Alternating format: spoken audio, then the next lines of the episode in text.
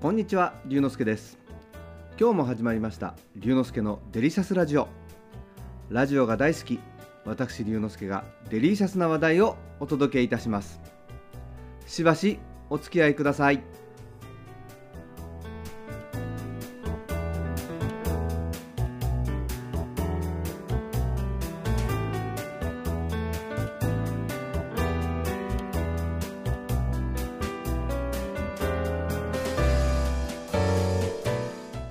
先日渡良瀬渓谷鉄道のトロッコ列車というのに乗ってきました。あなたはトロッコ列車に乗ったことはありますか？トロッコ列車とは列車の上半分が外気に開放されている観光列車の総称です。僕が行った渡良瀬渓谷鉄道は群馬県の桐生から渡良瀬川沿いをおよそ44キロ走る鉄道です。もともとは国鉄の足尾線として銅山の荷物を運ぶのに使われていましたが現在は渡良瀬川などの自然を堪能できる観光船として運営されています。このトロッコ列車4月から11月までの間1日2往復運行されております。普段は冷房でなんとか暑い夏をしのいでいますが自然の渓谷を風を受けて進むのはさぞかし気持ちよいだろうと思い夏休みの旅行で行ってきました。桐生駅に着くとすでに2両編成の列車が止まっていました。1両目には窓のないトロッコ列車。そして2両目は普通の列車になっていました。突然の雨などの時には2両目に逃げ込めばいいんですね。いよいよ列車が走り出すと早速気持ちよい風が入ってきます。列車は渡良瀬渓谷の雄大な自然の中をゆっくりと進んでいきます。木々の間に時折見ることができる渡良瀬川。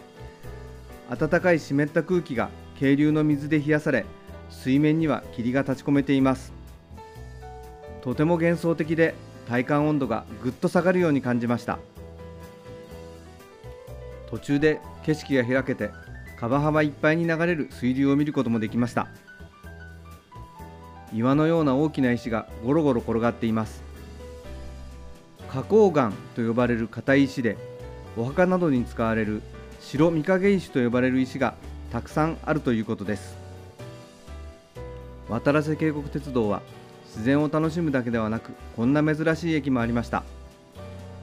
途中で止まった水沼駅という駅では「アイラブ温泉」というカッパの親子の看板とともに浴室はこちらという表示が目に入りました。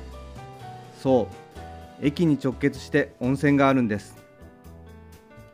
近くにはキャンプ場もあるので途中下車して渡良瀬川の川辺でキャンプをして温泉を楽しむというのも良いですね。またホームからコーヒーやアイス唐揚げなどを列車の窓越しに販売している駅もありました。トロッコ列車は窓がないのでホームでの販売にはぴったりです。ちょうどお盆の時期だったのでおじいちゃんおばあちゃんお父さんお母さんそしてお孫さんという3世代のファミリーが何組も見られみんな笑顔で自然の中を走るトロッコ列車の旅を楽しんでいました。僕は桐生駅から終点まで乗ってその後日光に出て翌日は日光観光をしました。でも終点まで行ってまた渡良瀬渓谷鉄道で桐生まで戻る旅もいいかもしれませんね。冒頭でも申し上げましたが窓のないトロッコ列車は4月から11月まで1日に2往復の運行です。トロッコ列車に乗るには乗車券のほかにトロッコ整理券が必要です。これから暑さが少し和らぎ紅葉へと移っていく季節。渡良瀬渓谷鉄道のトロッコ列車はおすすめです。